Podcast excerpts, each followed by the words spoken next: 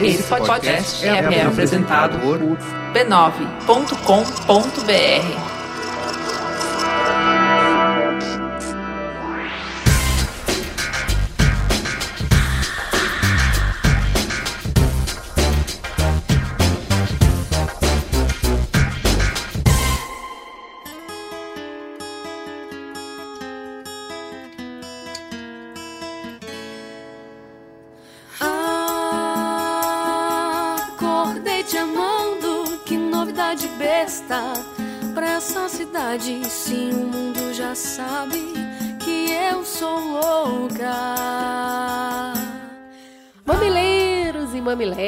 bem-vindos ao Mamilos 42. Mais uma vez eu, Cris Bartes, e a minha companheira de microfone, Juva Lauer. Tá bonita essa voz, hein? Estamos aqui para, de acordo com o nosso ouvinte Frank, abrir sua mente até provocar dor de cabeça. É ruim, mas é bom. Vem com a gente! E não se esqueça, você pode falar conosco pelo Facebook do Mamilos, no Twitter e Periscope no perfil mamilospod, no pinterest.com barra mamilospod ou pelo e-mail mamilos.b9.com.br. E pode ainda, se você ama, se você adora esse projeto, colaborar no Patreon, que é patreon.com barra mamilo. Falando em Patreon, obrigada por continuarem a contribuir mesmo com esse dólar nas alturas. E essa semana, os colaboradores do Patreon tiveram acesso a dois convites para o evento Mulheres Digitais, onde será gravado o primeiro Mamilos ao vivo. Aê! E no Som do Mamilos, pessoas não se esqueçam, o Som do Mamilos é para divulgar artistas brasileiros que deixam suas obras disponíveis na internet para usarmos. Então vamos lá, continue indicando coisas legais. Caio, conta aí, o que, que tem essa semana? Olá, personas! Corraine aqui novamente para apresentar para vocês o que nós vamos ouvir no nosso querido Mamilos desta semana.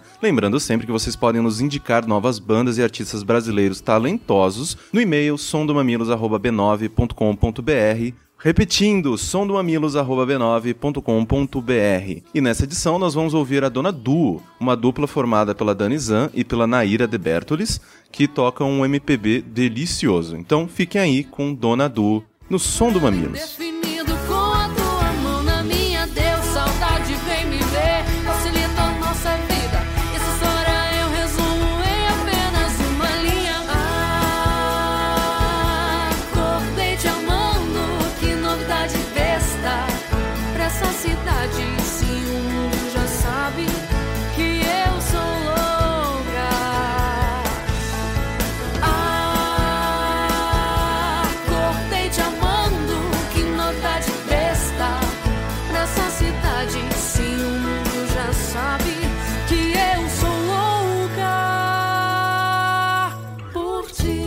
Beijo para São Pedro dos Ferros, Minas Gerais, Recife, Curitiba, Núcleo Bandeirante, no Distrito Federal, Feira de Santana na Bahia, Floripa, em Santa Catarina, para as meninas empoderadas e unidas da Universidade Federal de Uberlândia, beijo e força. para Bom Jesus do Piauí, Rodrigo Menezes, na Ilha do Governador, no Rio. Ele é um ouvinte muito querido que tá com a gente há bastante tempo. Um beijão, Drigo. Um beijão pro Danilo Shindy e pra todos os homens maravilhosos que empoderam suas mulheres. Obrigada, seus lindos. E o que, tem de merchan, Ju? Gente, eis que o Facebook tirou a página do Mamilos do ar. O Mamilos ficou algumas horas essa O semana Mamilos fora ficou de ar. fora. Tudo por conta do cartaz de uma campanha contra o câncer de mama da Fundação Laço Rosa. Olha, o que eu tenho pra dizer pro tio Facebook que muitos dos nossos ouvintes colocaram lá na página, porque a gente fez um post depois que voltou, linkando de novo a campanha, só que sem o cartaz, sem o pôster, né, que tinha ó, o Mamilos da Discórdia, e linkando para as pessoas verem o post fora do Facebook. E as várias pessoas nos comentários colocaram de denúncias que elas fizeram de vários crimes de ódio, então de homofobia, de racismo, misoginia, e que o Facebook falou: desculpa, isso não tem nada contra a nossa política. Agora, uma campanha de câncer de mama que mostra um mamilos, ah, não! Isso é inadmissível. Então é o seguinte, com o alcance orgânico do Facebook, a gente ia alcançar com esse post mais ou menos umas 5 mil pessoas, na melhor das hipóteses. Como o Facebook tirou do ar, a gente tá agora falando pra 30 mil pessoas. Que são é- vocês. É, que é pra mostrar o mamilo sim, que é pra conscientizar, que que é para não ser tabu. Então o que, que é essa campanha? Hashtag Se Toque Fala, mostra mulheres de diferentes perfis segurando os próprios seios e divulgando a hashtag em referência ao ato de tocar o corpo pro autoexame e tomar consciência sobre a importância da prevenção. Vale conhecer. É importante a gente falar que o autoexame, ele não previne. O autoexame, ele ajuda no diagnóstico precoce. Né? O câncer de mama é o câncer que mais mata mulheres no Brasil. Ele é um câncer que o conhecimento do próprio corpo ajuda num diagnóstico precoce e além disso é muito importante mulheres com histórico de câncer de mama na família fazerem mamografia a partir dos 25 anos e o restante das mulheres fazerem anualmente a mamografia a partir dos 30 anos e sempre que for a ginecologista conversar sobre isso e pedir o exame do toque também junto à ginecologista. É um câncer que mata, é um câncer muito cruel, muito agressivo e que ele pode ser diagnosticado cedo, quanto mais cedo mais tratamento. Façam o autoexame e consultem a ginecologista. Vamos então para o Fala que eu discuto.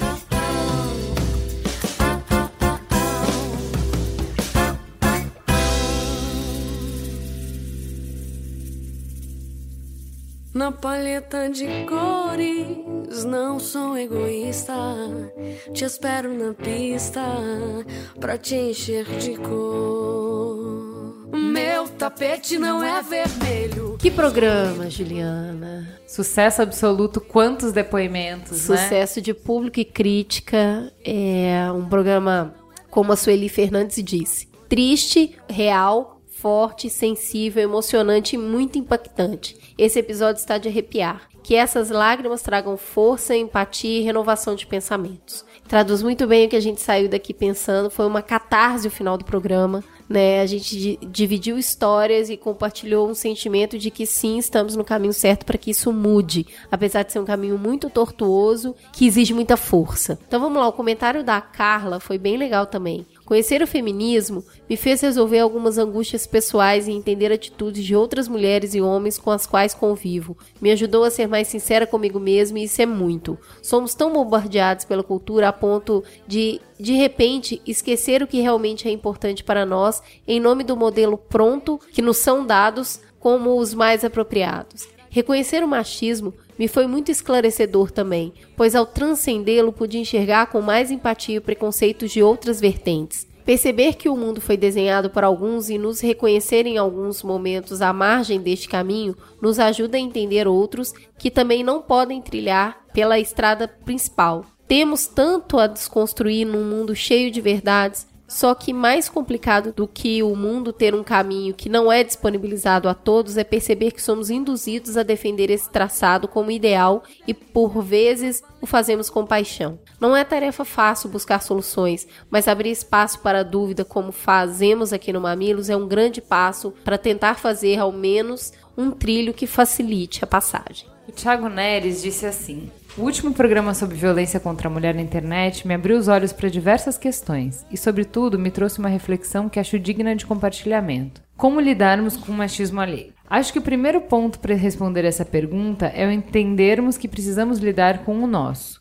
E quando digo isso, me refiro tanto ao meu quanto ao seu machismo. Como esse preconceito é um fenômeno social, ele afeta qualquer um que vive em sociedade, criando as figuras de opressor e oprimido. Mas não deixa de ser um fenômeno único, com o qual todos precisamos aprender a lidar. Afinal, não é raro ver mulheres reproduzindo inconscientemente discursos machistas direcionados a outras mulheres, quase querendo que elas se lembrem do seu lugar de oprimida. É uma realidade complicada que nos assola, e eu sempre me perguntei qual a melhor forma de tratar com alguém que demonstre machismo, já que é um preconceito que todos todos temos e ele está tão enraizado na nossa sociedade que muitas vezes não o vemos. E se fecharmos os olhos, homem falando, né? Dá até para deixar passar desapercebida aquela piada machista no podcast que ouvimos semanalmente. Mas então, o que fazer com o machismo nosso de cada dia? Na internet, a resposta para essa pergunta é uma só: joga pedra no genésio. Tratamos aqueles que demonstram esse comportamento na pedrada, na base da ofensa direta e escárnio, querendo apenas que ele suma da sociedade. Entenda esse comportamento. Quando você está coado perante uma opressão desse tamanho, é difícil não bater de volta quando é agredido. Mas aí veio o último programa e me mostrou a luz no fim do túnel. A resposta é simples, e é o que o Mamilos tem pregado desde o primeiro dia. diálogo com empatia e respeito. Apesar do agressor geralmente ter um discurso inflamado e não estar aberto ao diálogo, ir no mesmo caminho que ele não será de bem algum. Nosso objetivo ao encararmos o comportamento machista é abrir os olhos de quem o pratica e não o deixar cego de tanto bater. Por mais errado que seja o comportamento, sabemos que a luta contra o machismo é um exercício diário e constante, tanto que todos os dias encontramos esse preconceito escondido embaixo de uma mesa ou um beco na esquina. É preciso abrir os nossos olhos também para entender que tem gente fazendo diferente, tratando as coisas na conversa sem chamar o cara machista de monstro, estuprador e assassino, lidando com ele como alguém que precisa de ajuda para ver o que esse fenômeno social extremamente opressor fez ele se tornar ao longo dos anos, e não um serial killer nato. Esse exercício de autocrítica é muito importante para garantir que passemos a mensagem de forma correta. Afinal, não adianta tratar violência com violência. É como Saramago disse: é preciso sair da ilha para ver a ilha. É um comentário muito legal, muito interessante, porque eu acho que uma coisa que fica para nós quando a gente fala de desconstrução é que pessoas boas são capazes de dizer ou se comportar de forma ruim e trazer ela para perto e muitas vezes mostrar, quando você faz isso com empatia, quando você faz isso com contribuição de conhecimento, é muito mais fácil que simplesmente tacando pedra, né? A pessoa fica acuada e aí ela vai se defender. Se ela não sentir necessidade de defesa, tem muito mais chance dela te ouvir. Então, muito rico, muito bacana esse comentário. E por fim, o Marvin Jatobá. Olá, pessoas! Como sempre, mais um podcast genial. O Mamilos hoje ocupa meu top 3 podcasts.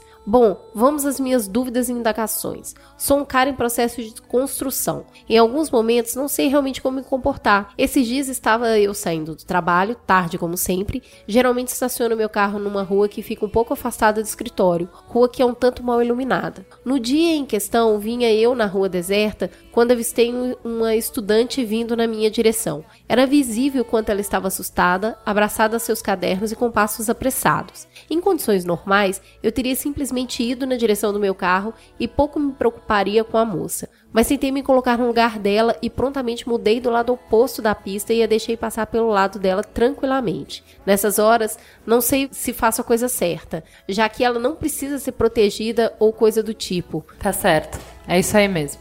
É isso que é pra fazer. Peraí, deixa eu terminar. Ela não precisa ser protegida ou coisas do tipo. Não sei, me ajudem. 2. Entendo perfeitamente toda a conversa de vocês. Acho abominável a forma como uma mulher é desvalorizada e violentada de formas diferentes diariamente, desde psil até coisas mais graves. Elas não estão passando na rua para entreter os homens ao redor. Fato. Sempre tive muita dificuldade para lidar com os seres humanos de uma forma geral. Então vai aí a pergunta: como vocês acham que um homem deve chegar em uma mulher? Ou eles não devem? Ou devem aguardar que elas cheguem? Sempre acho muito invasivo todas as formas de conhecer alguém no meio da rua e começar a conversar. Sempre considerei uma invasão muito grande. Como devemos lidar nessa situação? É a primeira vez que a gente traz uma pergunta para falar aqui, mas é que eu achei super interessante, porque, olha, eu acho que você tá enganado quando você diz que você não sabe lidar com as pessoas de uma forma geral. Porque no ponto 1, um, o fato de você ter uma empatia gigante de ter visto a menina assustada e ter trocado de calçada mostra sim que você sabe lidar com as pessoas, inclusive muito melhor do que muita gente. Foi respeitoso e legal o que você fez.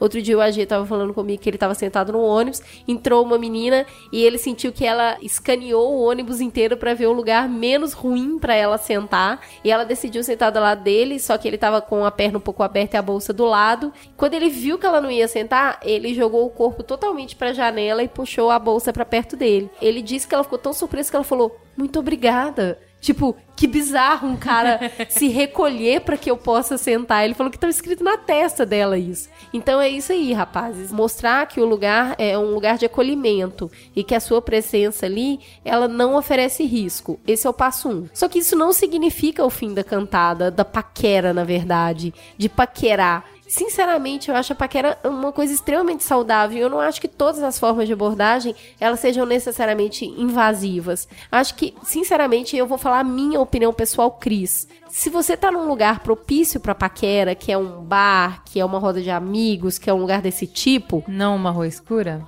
ou um ônibus, ou qualquer outro lugar. Um não... coletivo é. qualquer, né? Um metrô, trem. A primeira coisa é, ela te viu? Se ela te viu, ela te encarou? Ela deu o um mínimo sinal de que você poderia se aproximar e iniciar uma conversa. Deixa ela te ver, deixa ela te ver de longe. E daí existem sinais corporais claros para uma coisa afável Sabe? Se ela te viu, desviou o olhar e não olhou mais na sua direção, muito provavelmente ela não tá interessada. Parte pra outra. E se ela tiver amor aí é um problema dela, né? Um problema tipo dela, não um problema tipo seu, né? se ela é tímida o suficiente pra não conseguir nem olhar uma pessoa, aí ela tem que se tratar e o problema passa a ser dela e não seu. E né? às vezes ela simplesmente não quer. Mas tá num ambiente propício pra isso, olhou pra uma menina, ela olhou pra você, você pode muito bem se aproximar dela e começar uma conversa que não parta necessariamente pra uma cantada. Pode ser uma conversa legal, natural, surge um assunto, um assunto besta do tipo tá quente hoje, mas que pode se desenvolver numa conversa legal. Então eu acho que o não, primeiro gato, vamos lá, te explica. Pra você ter uma conversa interessante, você tem que ser observador. Se você for observador, você vai conseguir uma abertura interessante. Você vai conseguir passar do oi, você vem sempre aqui. Você vai olhar o que, que ela tá olhando, você vai perceber o que, que ela gosta, você vai perceber algum gancho pra ter uma aproximação que seja interessante, que seja relevante. Você sabe fazer isso, você faz isso na internet, por que você não vai fazer isso ao vivo? Eu acho que é parte desse primeiro passo, uma bandeira mínima de que você pode se aproximar e você se aproximar e não ser agressivo em nenhum tipo de conversa. E ser uma coisa despretensiosa, que se não der em nada, tá tudo bem. Acho que aí as chances são muito maiores de sair um, um papo legal dali. Bom, antes de passar para a próxima parte, queria fazer um pedido importante para vocês. A gente recebeu muito, muito, muito e-mail essa semana. Choveu comentário na página, choveu tweets de gente muito emocionada, de gente que falou que o programa fez muita diferença. Fica aqui o nosso pedido encarecido que vocês façam esse programa chegar em mais pessoas, porque assim, como todas as vezes, a gente fica no dilema entre produzir conteúdo e divulgar o conteúdo. Então, essa semana a gente deveria estar divulgando esse conteúdo que foi super legal para que ele chegasse em mais pessoas, saísse da nossa bolha. Porém, nós também temos que produzir o episódio da semana e a teta do mês. Então, a gente não vai conseguir, a gente já tá em paz com isso, com o fato de que a gente não consegue divulgar. Então, por favor, nos ajudem. A gente fez a nossa parte, o conteúdo está aí, o nosso contrato mamileiro é a gente produz, vocês divulgam. Bora lá. Fala que me ama, no meu pé. Meu coração tá apertadinho que só, só latejando assim. Não é dor que eu conheça por nome. Vamos então pro Trending Topics e tem muita pauta, então vamos logo. Quem tá com a gente é a Italy, que vocês já conhecem. Italy, se apresente porque você já é de casa. Oi, gente, eu sou a Italy, eu sou agora, eu sou economista. Emoção! eu também sou gestora do núcleo de gênero e raça da FEA e trabalho no mercado financeiro e agora eu sou colaboradora do Mamilos. É isso aí. Que, que mamilos que você já gravou? Pra quem quiser muito ouvir os outros que você gravou. Já gravei um Mamilo sobre feminismo e sobre a crise. Muito bem. Pertinente. E também o poderoso Alec. Apresente-se, Alec. Olá, eu sou Alec, sou corintiano, sou jornalista Do que mais se orgulha. É. e não seria ordem de capaz de lembrar quais os outros mamilos que eu gravei.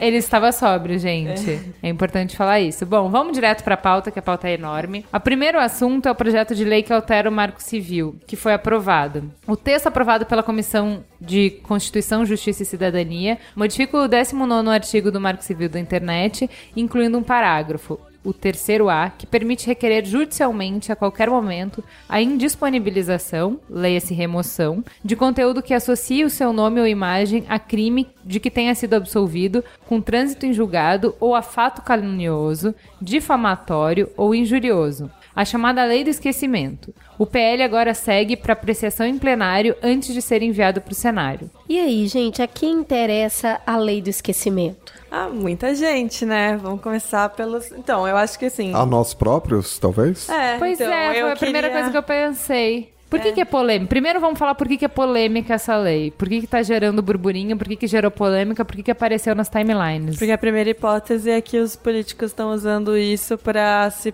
protegerem ou para apagarem coisas ruins que podem ter aparecido deles. Porém, isso pode ser usado para apagar coisas ruins que eh, tenham falado de nós mesmos. E aí eu lembrei de um TED da Mônica Levinsky, É, Levinsky, né? Lipstick. e no TED, ela fala sobre o caso que ela teve com o Bill Clinton, e ela fala de tudo que aconteceu com ela depois, do bullying e tudo mais, e ela fala assim, que hoje em dia se pensa em uma lei do esquecimento, que essas coisas que estão rolando dela na internet desde, desde que aconteceu poderiam ser apagadas. E com quantas outras mulheres que não tiveram a sua privacidade invadida, isso poderia acontecer, entendeu? Então, quando eu vi isso, a primeira coisa que eu lembrei foi desses casos de revenge porn e dessas coisas que a privacidade da pessoa é invadida ou jogada na internet. E isso é um caso de difamação ou é, mesmo humilhação pública. Enfim, é uma coisa que poderia estar vinculada a tudo isso que está acontecendo. E aí, logo depois, eu já ouvi num programa de rádio falando que o Cunha estava apoiando muito e tudo mais. E aí, E já aí comecei você a fica ficar um meio cabreira. curiosa. Por que será? Eles sempre estão preocupados com os direitos das mulheres, não é? Claro, seguramente. E com a liberdade de expressão, né? Que ele sempre tá muito preocupado, Também. né? É, então, daí eu não sei se cairia numa tipificação diferente, entendeu? Não sei como que isso tá articulado, assim. Porque, pelo que eu li até agora, tá valendo pra qualquer coisa que a pessoa se sinta mal ou difamada. Basta se sentir, Alec? É, tem um problema, sempre tem um problema, né, na legislação brasileira, as jabuticabas, né? É, nos países em que se discutiu a lei do direito ao esquecimento, não se trata de remoção de conteúdos, mas sim de desindexação de conteúdos, né? Isso tem uma diferença, né? Pelo menos no quesito mão pesada, né? De se obrigar as pessoas a saírem excluindo coisas que foram publicadas, né? Ao mesmo tempo também suscita uma movimentação técnica, né? Com mecanismos de busca, apesar de 98% das pessoas usarem só um, existem outros, né? É que acarretaria também um problema. Né? Mas não tenham dúvidas, né, que é- você, quando estava mencionando, Ju, ah, foi incluída uma frase, né? É por isso que a polêmica toda acabou sendo levantada, porque na verdade é para, grosso modo, para que o político seja protegido, na verdade. É uma né? das coisas que eu li é que essa discussão feita em outros países, pessoas públicas não podem fazer uso da lei do esquecimento. Exatamente, exatamente. Então, quando a gente vê uma lei tramitar tão rápido no Congresso e vendo quem apoia, a gente tende realmente a pensar que isso é muito mais uma proteção dessas pessoas, né? Eu vi muita gente, inclusive, divulgando a lei de quem votou a favor disso. A gente tem que entender que é um instrumento que poderia ser usado para o bem, mas dadas as circunstâncias, a gente tende a pensar que ela vai ser usada em benefício próprio. Eu tenho só duas coisas pra falar. Primeiro, em relação ao revenge porn, que já existe essa determinação pelos próprios buscadores de retirar revenge porn do resultado de busca, e isso foi uma vitória muito grande. A gente já falou sobre isso aqui no Mamilos. Então, primeiro, parece que a pressão social já estava se incumbindo de resolver isso, de uma certa maneira. Por outro lado, a gente acabou de passar por uma campanha muito violenta. Né? Uma campanha de difamação muito grande e eu- a gente começou a discutir sobre isso no Mamilos que assim, quando o ruído é muito alto, você não consegue escutar o que você precisaria escutar. Então essas campanhas difamatórias, essas campanhas muito polarizadas, esse tipo de debate muito poluído atrapalham o debate que você precisa ter, a qualidade das informações que precisam chegar para você para que você consiga tomar decisões numa democracia. Só que a gente teve um programa inteiro para falar sobre liberdade de expressão, sobre como liberdade de expressão é a base da democracia. Sobre como se você cercear isso, você não tá também ferindo de morte a democracia. E é isso que eu queria que você me falasse um pouquinho melhor, Alec. Você acha que essa lei não tem esse viés de alejar a democracia? Não acho. Não acho. Eu acho que toda vez que acontece esse tipo de movimentação, a gente tem que ficar atento, mas a, a princípio a legislação é boa. Né? Aliás, o Brasil tem essa característica, né? A Constituição brasileira é excelente, E o né? Marco Civil da Excepcional. internet é o mais É avançado um do mundo. modelo, é um modelo para o mundo, né? Então existe um ruído, né? Uma inclusão, o contrabando, né? Que a gente chama na política, que pode ser utilizado para né, uma proteção, né? O, o famoso legislar em causa própria. Mas eu acredito que no conceito geral, no macro, a gente vai acabar se beneficiando disso. Eu acho que temos que estar atentos a isso. Eu não sei né? se eu concordo, porque eu acho que é, eu não consegui entender muito bem qual que é o, o trâmite que você faz para ter acesso a esse direito, né? Provavelmente você deve entrar com algum um pedido, algum, alguma coisa no sentido judicial para que seu nome seja desvinculado de uma série de coisas. Mas eu, eu não consigo ver as pessoas se beneficiando disso, uma sociedade se beneficiando com tanto poder de causa quanto os políticos. Então eu acabo achando que, sim, de novo, é um instrumento que seria para a sociedade inteira. Na sua síntese, ele é positivo. Mas eu não acho que a gente tenha. vá usar isso da forma correta. Sabe? Me parece que é muito mais um instrumento para fugir daquilo que Se eles já prejudicar. colocam mordaça na imprensa por é, meios econômicos, né? Se hoje, por exemplo, não sai nada na imprensa de Minas sobre o Aécio e todo mineiro sabe sobre isso, isso não fica pior se você instrumentaliza eles com leis? Pra botar mordaça, inclusive em quem teoricamente o território da internet é o território que é mais difícil de você Controlar. controlar, que nas últimas eleições a gente viu que não. Porque o que acontece? Na internet todo mundo pode falar, então você, teoricamente, teria mais acesso à informação. Só que se você bombardeia blogueiros pagos, você joga muito dinheiro pra aumentar o ruído, quem tá falando coisas coerentes não vai ser escutado. Então, essa é uma forma também de manipular a internet. Mas ainda tem gente livre falando o que precisa ser dito. Basta você saber procurar separar o joio do trigo, o trabalho pode ter ficado muito mais difícil, mas é possível. Agora, se você dá esse instrumento na mão dele, o cara não pode mais falar. No final das contas, tudo vai passar pelo mesmo filtro, que é a análise judicial. Né? Então, de novo, a gente discute né, N formas né, de controle que acabam desembocando no mesmo lugar. Né? Mas é, outro problema de tudo isso é que, é, por mais que a ideia tenha sido feita para um bem comum, como a Cris falou, que todo mundo se beneficiaria, como você tem várias etapas até você conseguir. Então, por exemplo, você tem, precisa do mandato judicial, então quer dizer que você precisa fazer a denúncia, ter um advogado, você tem que ter um aparato. Quem tem o aparato mais fácil? São os políticos. é. Eu aqui, eu nem sei como chegar numa denúncia dessa pra pedir pra alguém tirar algo de mim da internet, entendeu? Eu acho que assim, eles têm um nível de conhecimento e acesso ao judiciário, de certa forma, que os deixa em uma vantagem muito grande em relação às outras pessoas. E sabe o que é mais curioso? É assim, nada. A gente muitas vezes pensa numa ação orquestrada. É, a reforma eleitoral agora, ela incluiu uma alteração bastante importante, que é a queixa contra um conteúdo calunioso, ele tem agora, a partir de agora, um período de 72 horas para ser feito após a retirada do conteúdo. Então, ou seja, ao mesmo tempo em que parece que os políticos estão se protegendo contra quem fala mal, né, no âmbito de uma campanha eleitoral, se você não for muito diligente, você não vai conseguir sequer recorrer, né, de conteúdos é, ofensivos. Porque a lei agora passa a descrever o período de 72 horas como seu prazo para dizer a Cris falou mal de mim na internet. Entendeu? Então, essas coisas dependem muito de composições momentâneas e não de uma grande, nossa, eles estão tramando contra nós. Isso eles sempre estão fazendo mesmo, né?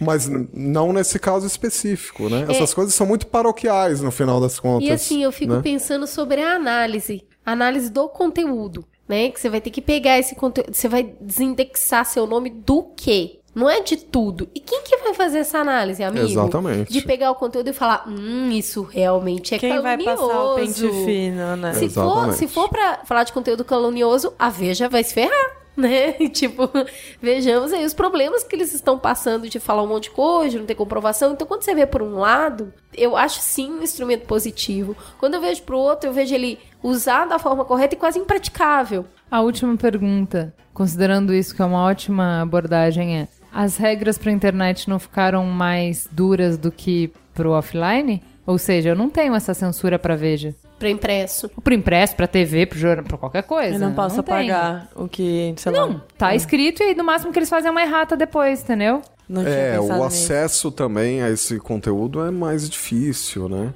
Ele pode estar impresso e pode não estar online, por exemplo. É muito difícil, né? Não, o é- alcance online é muito maior, né? Não, eu posso ser uma coisa que saiu num veículo que tá online e não tá impresso, ou vice-versa. Sim. O que acontece é que quando tá impresso, ele tá eternizado. Você não Mas ele com tá É, aquilo. não, o que eu quero dizer é que eternizado. estão colocando um Tá limite eternizado, na mas sem internet. acesso a ninguém, né? Então, mas aí que tá. Eu acho Né? que isso que o Alec falou é importante lembrar. A relevância da internet é muito maior. O alcance da internet é muito maior. Será que não é justo que você tenha uma regulamentação mais bruta? É, na verdade percebeu-se que a notícia impressa no jornal, né, eu não vou digitar em algum lugar e achar se ela não tiver sido digitalizada, né? E o alcance, né, online é muito maior, né?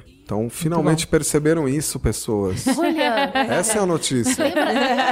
lembra a brincadeira da internet? Olha como ficou sério esse trem? Pois é. Vai virar, hein? Pois Veio é. pra ficar, Veio pra chegou ficar. pra ficar. Estamos sabendo até de sequestro de página. Esse negócio tá começando a ficar sério nesse mundo de, né, de informação. O veio pra ficar, né? Olha como repercutiu a Dilma bolada. Terminar com a Dilma de verdade. Então, a gente vê... Se é que terminou. Não, e o legal é ter virado pauta de veículo offline. Claro, Essa- claro. Esse divórcio. Pelo menos Aham. essa- esse desentendimento público. Tem uma charge, uma tirinha do André Dahmer que é muito boa sobre isso, que é uma tirinha que na primeira tem um esgoto todo cheio de merda caindo, assim, e ele fala, isso aqui é internet. E aí as melhores coisas desse esgoto de merda são selecionadas pra ir pra TV e pra revista impressa, e daí tem tipo uma merda escultura, assim, mostrada na TV, sabe? Acho bom. muito bom. É por aí, porque de uma forma geral, o que rola é um burburinho do desespero a hora que se vê isso. E eu acho que tem- realmente a gente tem que fazer uma análise um pouco mais fria e cautelosa, que isso pode auxiliar também. Né? De novo, a gente tem ótimas leis, o nosso problema é só aplicá-las. Interpretá-lo. Exatamente. Exato. E também, né, como eu já toda vez que eu venho aqui eu falo isso, né? Vocês não vão mais me chamar, inclusive. A gente pode gravar um que a gente só Alec. se preocupa com as coisas quando, meu Deus, é agora, É. né? Sim. Por exemplo, o nosso próximo assunto, né, que está sendo discutido há anos e anos a fio e, Só e agora nós percebemos que ele existe. Vamos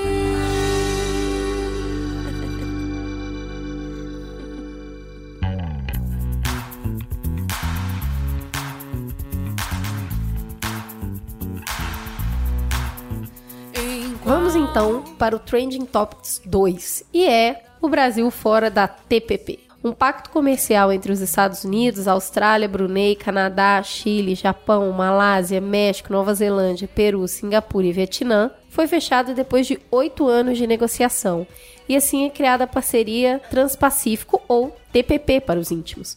Isso vai impactar 40% da economia mundial e ficamos de fora porque ou negocia todo o bloco do Mercosul ou nenhum. Alguns desses países que fazem parte do novo tratado são produtores dos mesmos itens vendidos pelo Brasil. Então agora, com o acordo transpacífico prevendo vantagens comerciais, muito provavelmente esses países podem trocar de fornecedor, desistir do Brasil e passar a comprar com esses novos parceiros. Esse seria o nosso ônus. E aí, gente, é realmente ruim pro Brasil não ter entrado na TPP, dona Italy?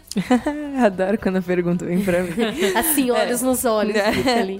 Vem, meu bem, vamos conversar sobre a Me diz, TPP hoje. Fala de sua TPP. É, olha, pode ser muito ruim, dado que tá envolvido aí, acho que são cerca de 200, são bi? É só o, um, transações 40%. anuais de Então, 223 bloco, bilhões blo- de bloco pode gerar 200 bi, então... é, 40% da economia mundial apenas. Pra que essa fatia, né? Então, mas voltamos a comentar que isso estava rolando faz oito anos. Não dá nem pra saber se o Brasil foi convocado a conversar sobre isso, Por que não seria? porque o Brasil também é bem protecionista, né? Então, talvez não fosse interessante para as negociações trazer o Brasil. Como assim protecionista? Protecionista é. Ana Maria. Ana Maria Braga. Protecionista é quando o país ele tem muitas leis para regular o comércio internacional em relação ao comércio interno, porque ele está querendo proteger a sua produção interna, né, os seus produtores internos. Então, quando você sobe imposto para importação, por exemplo, é um, um tipo de protecionismo, entendeu? Você está querendo proteger os seus produtores internos para que eles não concorram igualmente com os externos, que às, às vezes têm produtos melhores ou então produtos muito mais baratos, que nem era a China estava com produtos super baratos E aí a gente teve que subir alguns impostos justamente para não ter concorrência desleal, entendeu? E essa é um, uma das facetas do protecionismo. É sempre uma questão de escolha. Você vai proteger a sua indústria ao mesmo tempo que você vai perder credibilidade ou perder parceiros comerciais mesmo. Dá para fazer isso subindo o dólar também, né? Como a gente né, conseguiu fazer. Também, também. Não que esse tenha sido o fator principal, né? O dólar também vem subindo por causa da derrocada econômica do Brasil, enfim. Mas eu acho que assim, pode ser muito ruim, mas por outro lado pode ser uma via para o Brasil conseguir voltar a dar importância, a dar atenção para o Mercosul e para o acordo que ele estava tentando fazer entre o Mercosul e a União Europeia, né? Então, pode ser que seja uma coisa muito ruim, como pode ser um chega pra lá, vamos se mexer, tá muito apática as relações internacionais brasileiras, assim, acho que em todo o governo Dilma elas estiveram muito apagadas, assim. Então, talvez esse seja o momento de acordar mesmo e ver como que vou fazer para concorrer com esse bloco que tá se formando, já que eu não tô nele. É importante a gente fazer um parênteses que apesar do Brasil não ser banhado pelo Pacífico, as exportações brasileiras passam por lá. Parte das exportações Pa- brasileiras. Uma boa parte passa por lá e isso qualificaria tecnicamente o Brasil a participar. Mas o que a gente tem visto é um Brasil resguardando um Mercosul, que é um trabalho que tem sido um trabalho muito interessante feito ao longo do tempo, mas com uma mudança econômica muito forte dos países que fazem parte do bloco. Então hoje, por exemplo, eu peguei o elevador e o Elemídia tinha um Maduro falando sobre a situação da Venezuela e eu olhei pro Maduro e falei, é isso aqui que a gente tá abraçando pra não correr atrás de um TPP. Que ano é hoje, gente? Que ano é esse? Sabe? A postura e a fala. E o mesmo problema que a gente tem hoje com a Argentina, com uma economia completamente arrasada e cheia de protecionismo para tentar não morrer completamente, também arrastando e dificultando essas negociações com a União Europeia, por exemplo. Já foi claro que um dos maiores problemas do avanço é essas condições da Argentina. E aí o que eu pergunto é o seguinte: o Brasil por que, que o Brasil tem que continuar com o Mercosul? Por que, que isso é interessante? O que, que você acha? Por que, que não larga esses pesos mortos e vai se juntar com quem tá ganhando Mas, dinheiro? gente, no momento quem é o peso morto é o Brasil. O Brasil vai puxar o crescimento, o crescimento não, né? O decrescimento da América Latina pra caramba, tá pra cair Mas não é 3%. porque ele é o maior, e aí quando ele se mexe, aí realmente mexe tudo? Então, isso vale pros dois lados. Se ele tá na merda, ele tá arrastando a América Latina. O crescimento da América Latina, ele tá arrastando junto, entendeu? No momento, México, por exemplo, Chile, não tão, eles não estão em recessão. E o Brasil tá puxando o bloco pra baixo, entendeu? bloco pra rua. E vamos É. voltar um pouquinho no tempo, né? Desde Lula, né? O bloco da América Latina, falando agora, perdão, não do Mercosul. Desde o Lula, né, a mensagem né, dessa política de relações exteriores era olhar para o Sul. Né? O Brasil olhou para a África. Né? O Brasil passou a fazer negócios importantes na África, a perdoar dívidas também né, de países africanos para poder. Ou seja, o Brasil buscou parcerias diferentes, né? Das que habitualmente, por exemplo, o Chile, né, tradicionalmente é um país que tem né, acordos e sempre tratou seus acordos né, de maneira independente. Então, eu acho que essa questão é, envolve, evidentemente, uma política de governo, né? Uma política de governo. Mas em face do que tem acontecido uma política acertada, Em que que face você do acha? que tem acontecido, não, a gente tá tudo errado. Não tá acertando Volta em pra nada. trás, é. É, na merda.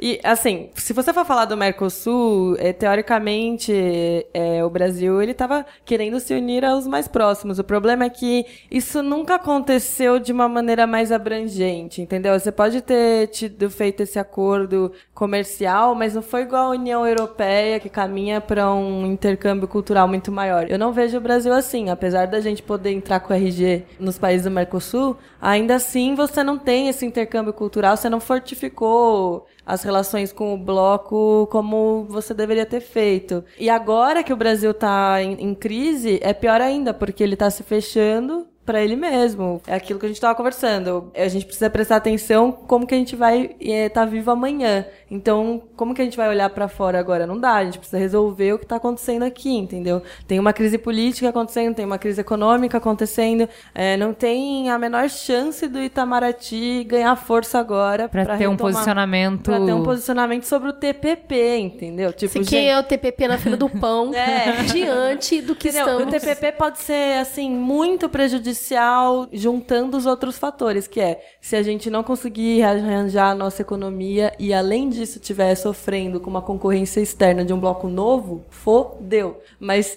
se a gente estiver se rearranjando economicamente e como país, né, se a gente começar a fazer essa recuperação, aí a gente pode começar a puxar o Mercosul, começar a reconversar com a União Europeia, conversar com a China que ficou de fora do TPP também, entendeu? Acho que tudo depende da nossa recuperação enquanto país primeiro. E precisa arrumar a casa para olhar para fora, né? É. Mas assim, a gente viu algumas críticas também ao próprio TPP entre os países que estão, né, Ju? A Ju andou... É, é, tem algumas questões que eu não vou nem entrar em detalhe, mas só para a gente não ficar com a pauta só tipo, nossa, tem um super perdemos acordo. Não, e perdemos a festa. É, né? tipo, a maior parte do bolo, a gente nem foi convidada para essa festa, ou fomos incompetentes demais, escolhemos os amigos errados e estamos fora do baile dos populares. Dos populares. Então, só para não ficar nessa tônica, vou trazer só o contraponto rapidamente, que é Existe uma grita dentro dos países que fazem parte do acordo, que é uma reclamação de que esse acordo está sendo elaborado em sigilo absoluto. Então, de que não seria democrático e por que, que em oito anos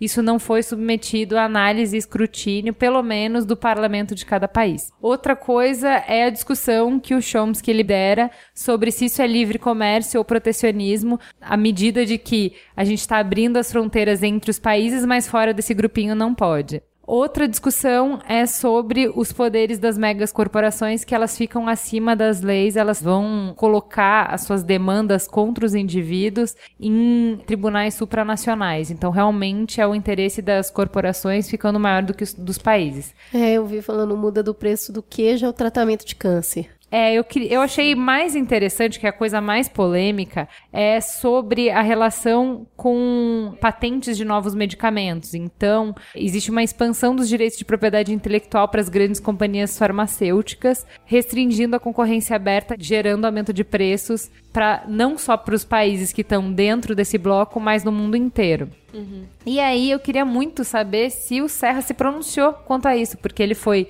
um reconhecido internacionalmente pela guerra que ele fez de quebra de patente de medicamento contra a AIDS. Muito do que ele é hoje é em decorrência disso, né? Ele realmente foi pioneiro, ele foi brilhante como articulador, como administrador, como político, enfim. E é uma coisa que ele tem propriedade para falar. Então, na hora que sai uma notícia dessa, que tá todo mundo falando, nossa, meu Deus, que horror, o Brasil tá fora disso, eu esperava que o Serra falasse alguma coisa sobre, tá, legal, bacana tal, mas tem que ver isso aí né? Tem que ver isso aí, porque vamos. Já que estamos fora da festa, vamos tacar tomate nessa festa, então? Essa festa nem tá tão legal, as minas são tudo baranga, a comida é ruim, a bebida tá batizada, sei lá, que eu acho que rolava um pronunciamento dele, não que uma coisa invalide a outra, sabe? Que a crítica uma invalide, mas eu acho que especificamente esse assunto era um assunto que interessava para ele. Mais do que a ausência do Brasil, né, no TPP, me chama a atenção a presença do Brunei né? Eu desafio vocês aqui nessa mesa a me dizerem, né, qual o peso do Brunei né, na economia mundial. Quem o, é o Brunei, Brunei na Brunei é um sultanato, né? Ou seja, é um país é. com dono, né? Um país que passa de é um cartório, né? É um cartório. É, e tá ali, né? Presente. Então. Oito anos de negociação também, né? ali firme me chama, Me chama muita chama atenção muita a presença atenção. do Brunei. Tem o petróleo e toda a riqueza e toda a, a extensão que a gente está vendo desses países se erguendo e agora fazendo parte de um bloco tão poderoso, né? Uma última perguntinha aí, Thali. Mas esse bloco não é só comercial como os que a gente está acostumado a ver, né? Não, parece que ele é, ele é geopolítico também, mas aí eu não sei a que extensão, porque eles fizeram um acordo enorme, nem nas notícias que eu li, pelo menos, eu não consegui ver a qual extensão era, mas eu não vejo como se transformando num bloco tipo a União Europeia, onde as pessoas podem andar livremente, também porque isso não é interessante para os Estados Unidos. É. mas Parece que sim, tem interesses políticos, principalmente de você deixar a China de fora e conseguir conversar com os outros países que estão ali do ladinho dela Né? Então eu, eu acho que tem um perigo bastante grande para a China aí também é, começando a acontecer. E sempre lembrando que, como todo acordo multilateral, ele vai ter que ser ratificado né, pelos congressos de todos esses países, os governos desses países vão mudar, né? O próprio Estados Unidos possivelmente mude antes que isso aconteça. Então ainda tem bastante coisa para acontecer. Talvez a gente até descubra que seja bom ficar fora dessa festa. É, Donald Trump já disse que não curte a TPP. Então acho que eu gosto. Donald Trump não curte nada que não seja nos Estados Unidos, Pois ou é. melhor, americano. É né? americano, Não basta então. estar nos Estados Unidos. Tem que A ser não ser que americano. seja o imigrante que trabalha limpando a casa dele. É.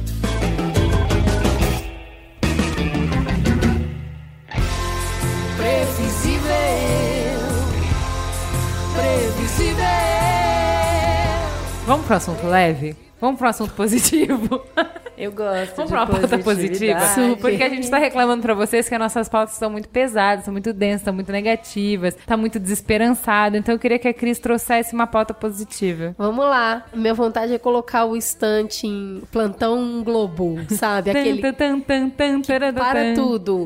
E daí a gente chega pra gravar e, e o que acontece? TCU recomenda ao Congresso reprovar as contas do governo de 2014. Ê, Tá fácil, amigos. O que acontece é o plenário do Tribunal de Contas da União aprovou, acabou de aprovar agora por unanimidade o parecer do ministro Augusto Nardes pela rejeição das contas do governo federal de 2014 devido às irregularidades que a gente vem chamando aqui de pedaladas fiscais. Os ministros entenderam que as contas não estavam em condição de serem aprovadas. As irregularidades apontadas pelo TCU somam 106 bilhões, sendo 40 bilhões referentes às chamadas pedaladas fiscais. Ainda que não haja nenhum efeito imediato para Dilma, politicamente sua situação se complica. Ai, brilha, Alec. E aí?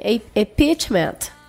Pois é, a gente estava conversando antes aqui, né? O, a análise de contas né, dos presidentes é tão cara ao Congresso que desde o Itamar ela sequer acontecia, né? Tá parada lá.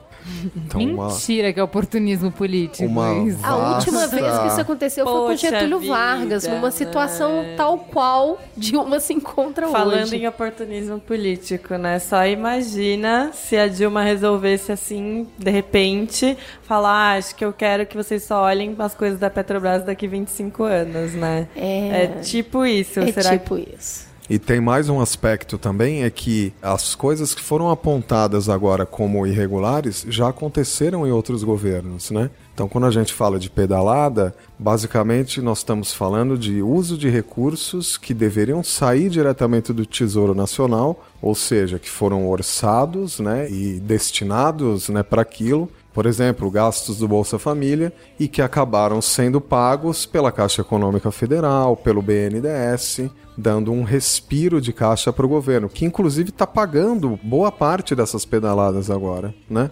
Então, é muito desse arroxo porque essa conta não deixa de existir, né? Ela tem que ser paga. Sim, é como quem gasta né? demais no cartão. A fatura chega, né, gente? Pois é, ou como quem disse que o Corinthians ganhou um estádio, sendo que toda a arrecadação do estádio está sendo destinada para o pagamento do empréstimo do estádio. Né? Isso- alguém tem que pagar essa conta.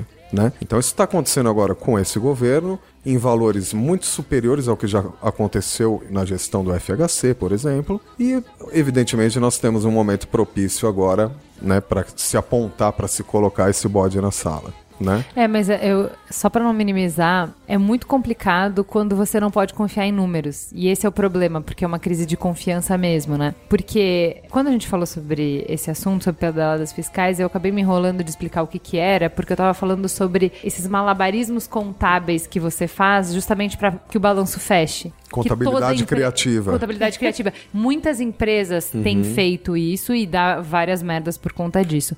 O problema é, em ano eleitoral, quando você pega números para provar se foi bom ou se foi ruim, é por isso que eu falo do problema de do quanto isso interfere na democracia. Porque eu preciso definir, escolher. E para escolher eu preciso ter informação. Se você tá cagando na minha informação, como que eu vou escolher? Você tá cagando o próprio processo democrático. Entendeu? Então, quando teve a crise, na época das eleições, que teve um escândalo, acho que foi do IBGE, eram alguns órgãos do governo que são responsáveis pelas estatísticas oficiais, que várias pessoas do alto escalão se demitiram porque não queriam assinar os dados que iam ser publicados. E aí, eu lembro que isso me chocou muito, assim, porque eu falei assim, cara, caramba, no ano de eleição, a galera se demitindo que fala, eu não vou assinar isso, porque isso é mentira. Porque, óbvio, né? Os números não mentem, mas torturados eles falam o que você quiser. Então, isso eu não acho que dá pra minimizar no sentido de que assim, ah, isso já aconteceu antes, ah, ninguém nunca prestou atenção pra isso, porque eu acho que a gravidade está. Se você não tem transparência, se as pessoas não entendem, elas não podem julgar e elas não podem escolher.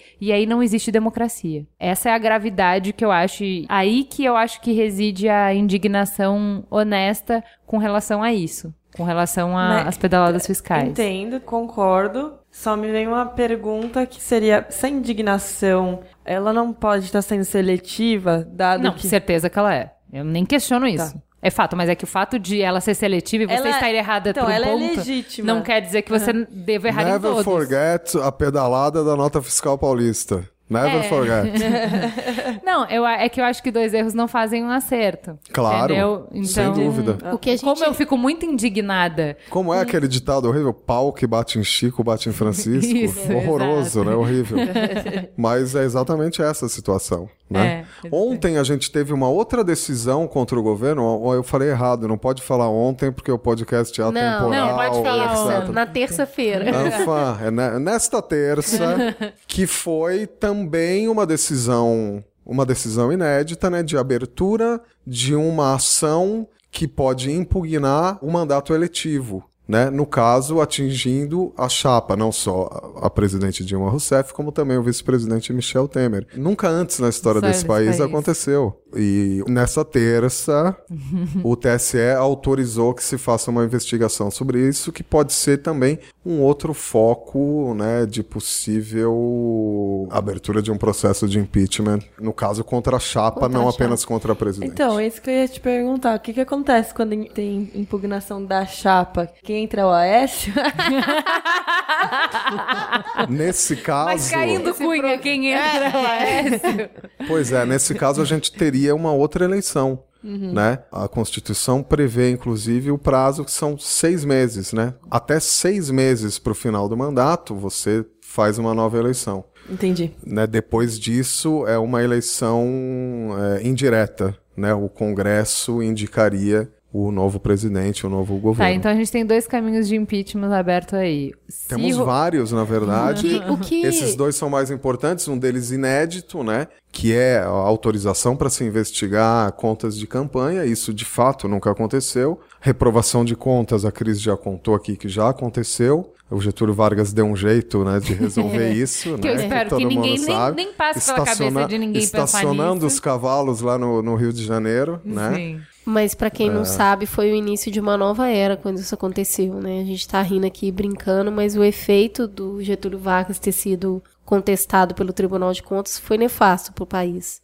E o que eu fico me perguntando é que recentemente as novas negociações de pastas dos, dos ministérios, o governo acabou entregando cargos muito importantes para o PMDB e muito do que foi dito a respeito disso era justamente para evitar uma continuidade de investigação. O governo entregou as pastas e mesmo assim as investigações prosseguem. É, nesse caso, Então- nesses, nesses dois âmbitos, a gente está falando de um outro poder, né? Então, o poder legislativo não tem nenhuma possibilidade de interferir nessa instância. É claro que tudo isso vai passar pelo Congresso, né? Então, nesse momento, sim, é que o poder legislativo tem condição de se opor a uma decisão desse tipo. Mas tanto o que ocorreu no TSE quanto o que ocorreu no TCU não poderia ter sido evitado pelo simples troca-troca e ampliação de espaços no, no governo para o PMDB. Mas o que aconteceu nesse caso específico, e a gente viu durante dois dias a tentativa de se manter os vetos presidenciais a decisões que oneravam ainda mais o Tesouro, como, por exemplo, o reajuste de 78% para o Judiciário,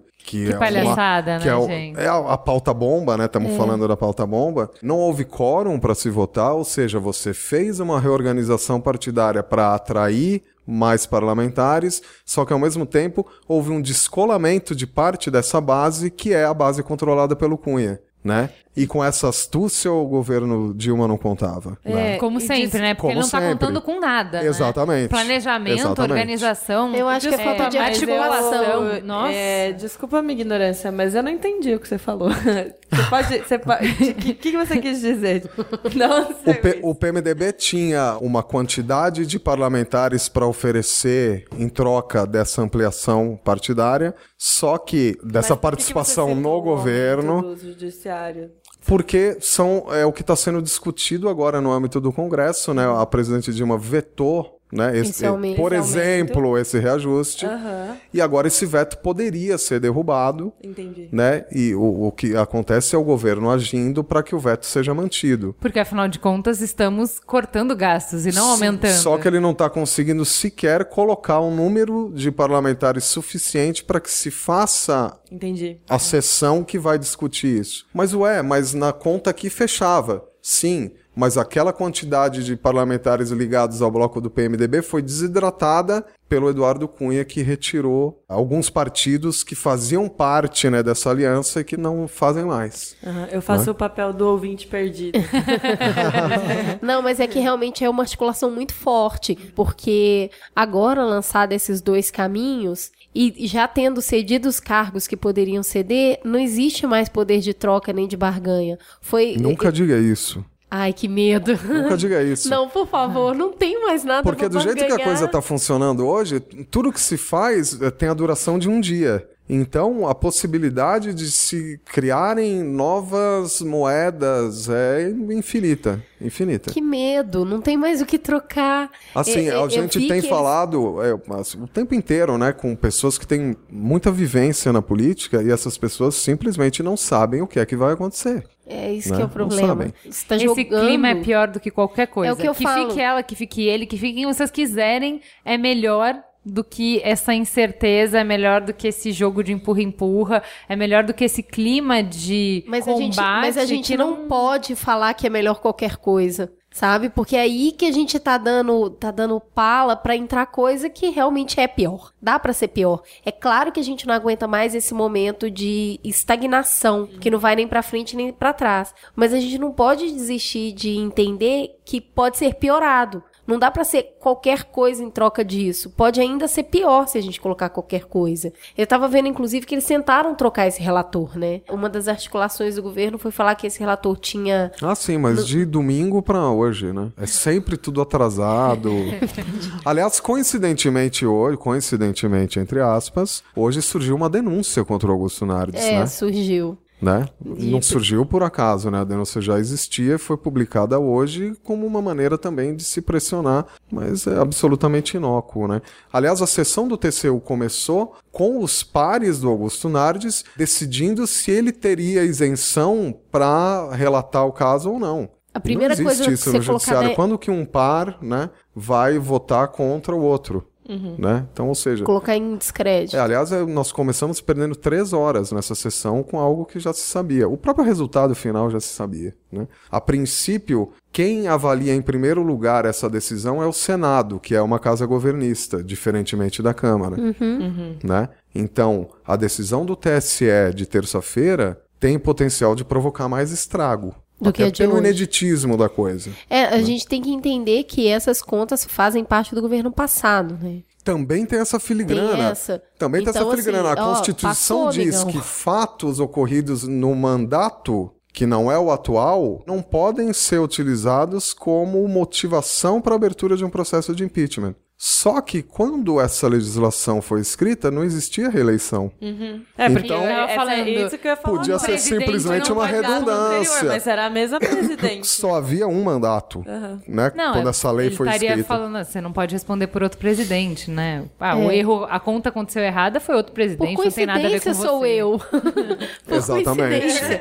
Que surpresa! É, o- o- Surprise! Mesmo não tendo essa implicação direta, é incrível como isso enfraquece ainda mais, sabe? Deixa o negócio. O terreno, Esvazia, né? Esvazia, Esvazia. o negócio tá Nós ainda vamos fazer muito mamilo sobre a Dilma, sobre o governo. Podem ter certeza disso. Que detalhe, A situação é tão pantanosa. Essa era a minha pergunta. Lembre-se que quem aperta o botão do impeachment é um cara que tem, foi descoberto cinco contas na Suíça, em nome próprio, em nome de familiar. Não, mas isso não em tem número problema. próprio, número de Isso familiar. não tem problema, gente, não tem ninguém Temos que ter provas isso. cabais, né? A presunção da inocência, né? Não é isso? Ah, mas agora tem? Agora- Provas cabais? Não, agora tem que ter provas cabais. Antes da gente acusar direito e querer pedir a cabeça, não sei o que, tem que ter provas cabais. Ah, não sei, eu tô falando com relação a mim. Eu gostaria que, né, se vocês me acusarem de alguma coisa, vocês Não, porque esse pau que bate Francisco e bate não sei o que, cada hora fora uma coisa. Pois é, mas esse, eu- esse é o cidadão que aperta o botão do impeachment. É. Então, é. tudo tão pantanoso que eu tenho certeza que nós vamos falar ainda vários É, o programas. problema é que se apertar esse Pergunta, botão, eu acho que é uma queda em que ela cadeia. chega até o final do mandato? Tcharam! Eu acho que essa é a pergunta de um milhão de dólares. É, aí eu, eu tenho um analista que é ótimo. Ele fala, aí é complicado. Não, se fosse um Virou milhão um de dólares, tá barato. claro, um milhão de dólares é o troco, é bala, É. né, pra falar disso. Mas assim, eu acho que a pergunta é justamente essa: até que ponto a gente consegue sustentar a situação da forma que ela tá? Né? E- É sempre um respiro por dia, né? Repetindo. É, É, tá sempre um... respiro. Você faz uma reforma ministerial que durou dois dias. É.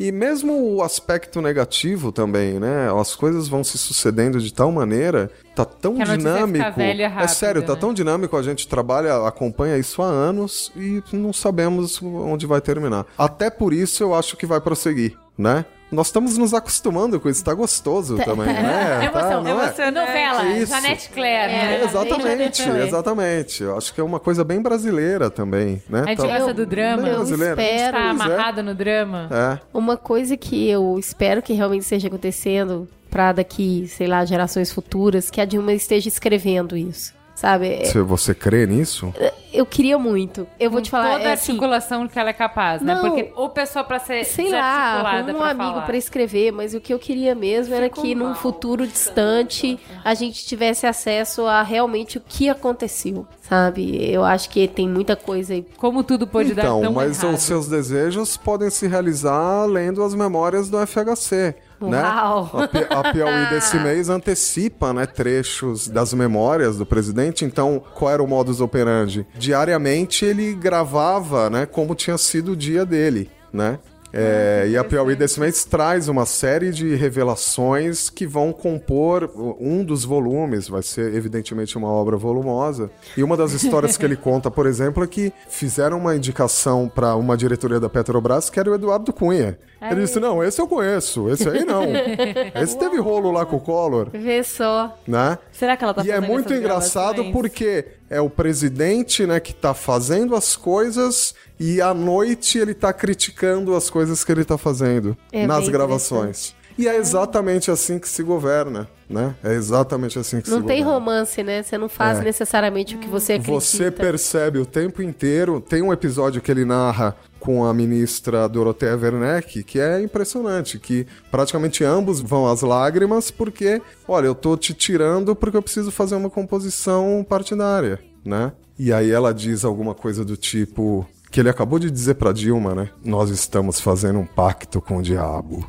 É. É bem Mas imagina- toda vez em Ai, política gente, tem fico- isso. Isso é o dia a dia da Os política. bastidores Sim, do mas poder. isso não quer dizer que não tem aquele drama, aquele sofrimento. Claro, Tipo, meu, exatamente. Como é que foi a conversa E nem dela aquilo com co- o Janine pra é. tirar ele do, Nossa, da que educação? tristeza. Pra botar um mercadante, Que cara. tristeza. Eu fiquei que mal. Tristeza. Sério, eu, eu tô Tipo, de mal único, dela era, era um ministério, era o único ministério que era ideológico, era o único ministério que era tipo utópico, Tinha um que era cara tipo lá, Não, filósofo, e é, cadê a pátria educadora? educação. Gente, que horror, né? Não, Assim, deve deu ter sido bem, errado, bem essa gente. conversa aí, essa mesma conversa. Não, porque a Dilma não conversa. Com a Não, porque não há A essa Dilma, por exemplo, o Chioro, o ministro da Saúde, foi por telefone dizendo: Eu tô dispondo do seu cargo, muito obrigada. Ai, que delicadeza. É. né? E, e não é porque a Dilma tem gente que é- tem tanta ou mais dureza, entende? A, a política tem um pouco isso e eu acho que essas memórias do FHC mostram bem isso. Tá havendo um questionamento de como aquele cara tá criticando a própria atuação dele naquele dia. É assim mesmo, né? Conviva é assim com mesmo. isso. Isso é política. É, exatamente. É, é, a gente tem que ter muita maturidade pra entender. E é um jogo muito difícil de jogar. Muito Dificílimo. difícil.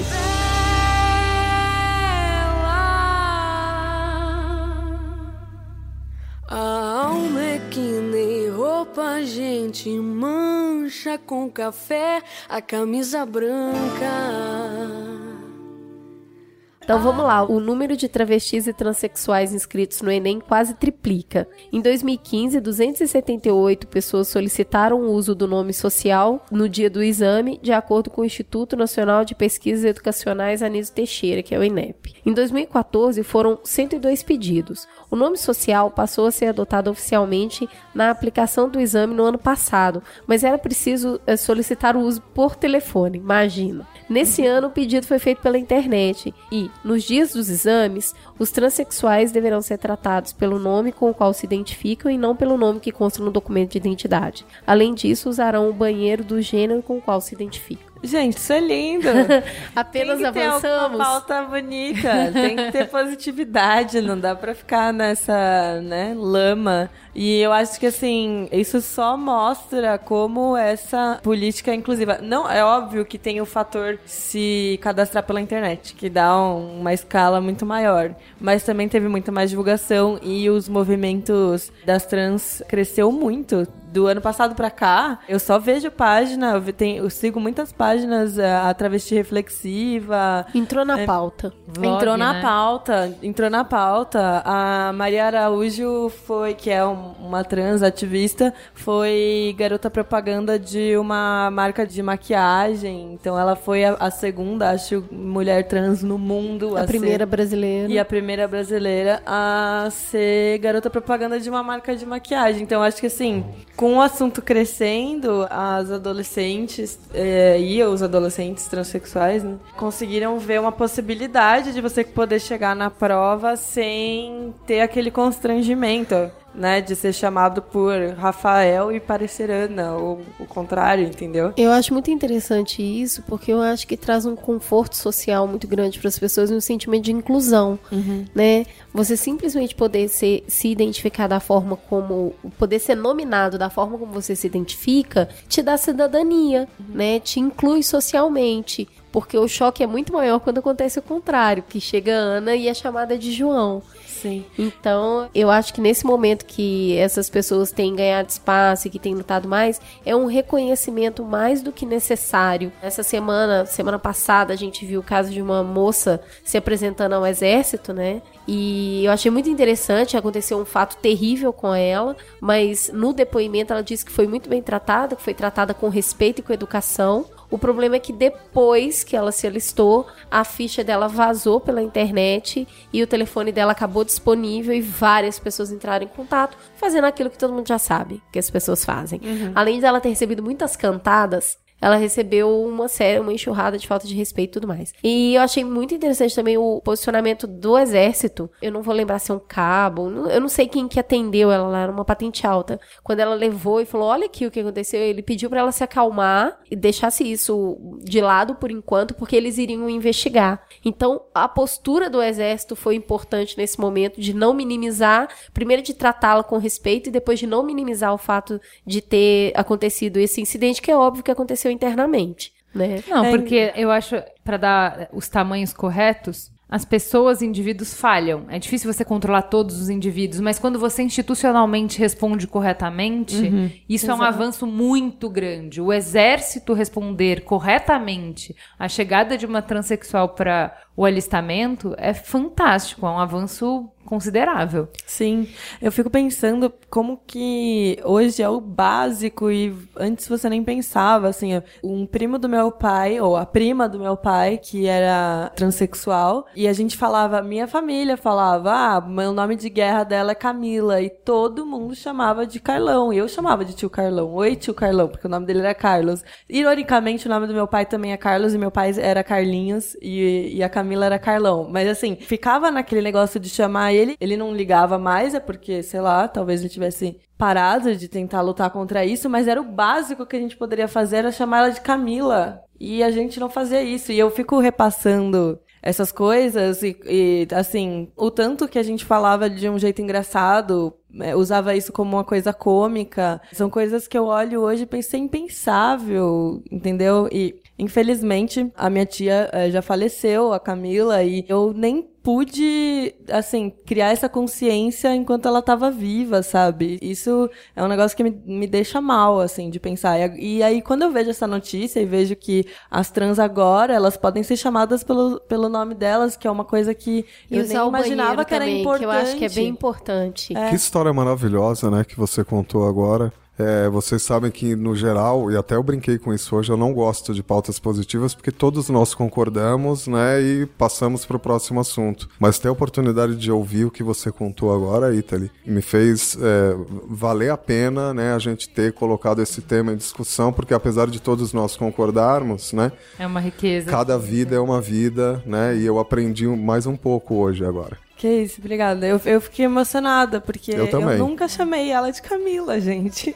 É. O que a gente percebe agora, uma conversa que a gente teve sobre isso, que muitas vezes a gente fala assim: nossa, mas apareceu tanto transexual de um dia pro outro, né? Vê bem. Onde estavam essas, esse tanto de gente há 5, 10 anos atrás? Uhum. E a percepção que eu tenho é que elas estavam aí. E que elas estavam morrendo muito mais cedo, se matando e sendo mortas. Uhum. Então, assim, não é, eu realmente não tenho a percepção que esse grupo aumentou. Eu tenho a percepção que esse grupo tá falando mais e tá sendo mais aceito. Tá tendo visibilidade, que é o que eles precisam para conquistar um pouco de dignidade, assim, de direitos mesmo, que a gente tem desde sempre. Sempre te chamaram pelo seu nome, isso é óbvio. E isso para eles é muito difícil. Então, eu acho que assim, a gente tem que comemorar, mas sempre digo, né? Comemora por cinco minutos e volta Volta pra a lutar depois. É, é ou, isso não termina, é uma luta para sempre, né? mas toda vez que isso acontece, eu pelo menos eu percebo que como país a gente né, avança, avança melhora. né? avança. Resumindo, bota a cara no sol, Mona. tem que vir mesmo, é na rua que a gente tem que se encontrar. E assim, são esses confrontos que fazem a gente dar um passinho. Porque se tivesse ficado quietinho em casa, nada disso tinha acontecido, né? Exato. É Parabéns à militância transexual. Parabéns, exatamente. Isso não foi dado de mãos. Como é que a gente fala? Mãos beijadas. De mãos, mãos beijadas. beijadas. Tem, é. Muita gente morreu para chegar nesse ponto, entendeu? Isso tem que ser reconhecido. Que nem foi quando a, teve o programa da Prefeitura de São Paulo, do Transcidadania. Ai, como o Haddad é bonzinho. E eu fiz um post falando, ai, olha que legal, Haddad... legal, legal o prefeito ter aprovado uma coisa dessas. Mas parabéns ao movimento transexual, porque se elas não tivessem ido lá pedir, exigir, exigido protestar e provado porque que era importante, porque elas tiveram que provar, noven... mais de 90% de nós estamos na rua nos prostituindo. Elas tiveram que falar isso. Então, e a gente sempre esquece, né? Quando vem um órgão público e, e libera um programa desse, é, nossa, palmas pro órgão público, palmas pro prefeito. E a gente sempre esquece de parabenizar quem tá lá sofrendo a, as lutas diárias, entendeu? É isso aí.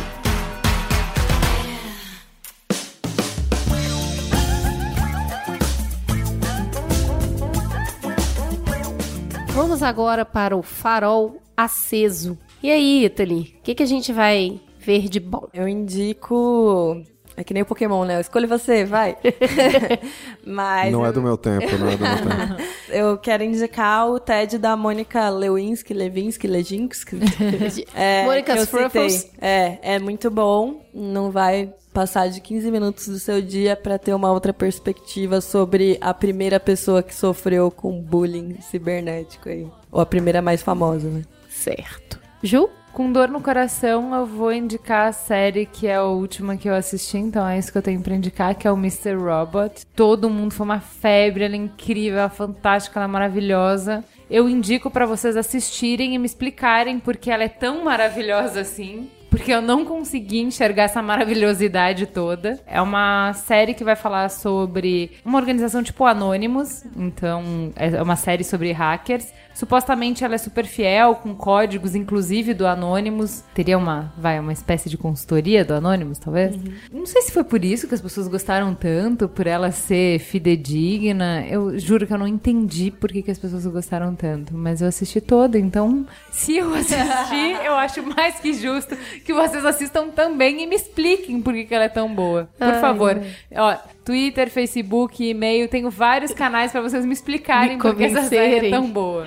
Ai, nem Por posso favor. corroborar. Alec, Eu quero dar um grande salve para Maximiliano Meyer. Será que ele nos ouve? Espero que você, sim. você conhece Maximiliano Meyer? Ele desenvolveu, ainda que de maneira bem simples, né? Finalmente uma maneira de se buscar no Netflix por categorias, né? Eu que não assisto séries, não adianta ficar mostrando aquelas coisas pra mim, né? Eu quero saber documentário argentino, musical e etc. E esse rapaz que talvez esteja nos ouvindo, Tomara, se você o conhece, avise-o.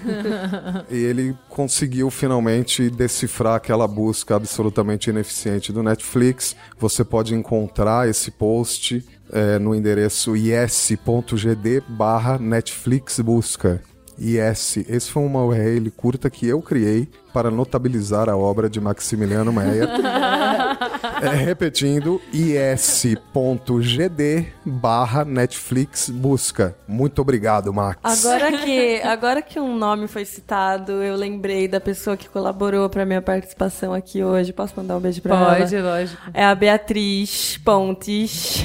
Eu falo Pontes, mas ela fala Pontes, porque ela é carioca. E ela me ajudou com todas as coisas das relações internacionais hoje, porque ela é da RI. Beijo, Bia. Bom, eu vou indicar o novo álbum da Elza Soares, que é um projeto junto ao Natura Musical. E é, além da voz muito potente, de todo o gingado da música da Elza Soares, é quase um álbum de protesto, é um álbum quase educativo. É para ouvir quietinho, para prestar atenção nas letras. E a música que está sendo trabalhada como abertura do álbum é sobre uma mulher cansada de apanhar que vai denunciar aquele homem. E ela canta isso de um jeito muito especial, de um jeito que você consegue até sorrir ouvindo e falando, é isso aí mesmo. então, Elza Soares nos ouvidos essa semana. É isso, pessoas. É É isso. É isso, gente. Obrigada, beijo. Obrigada. Beijo. Não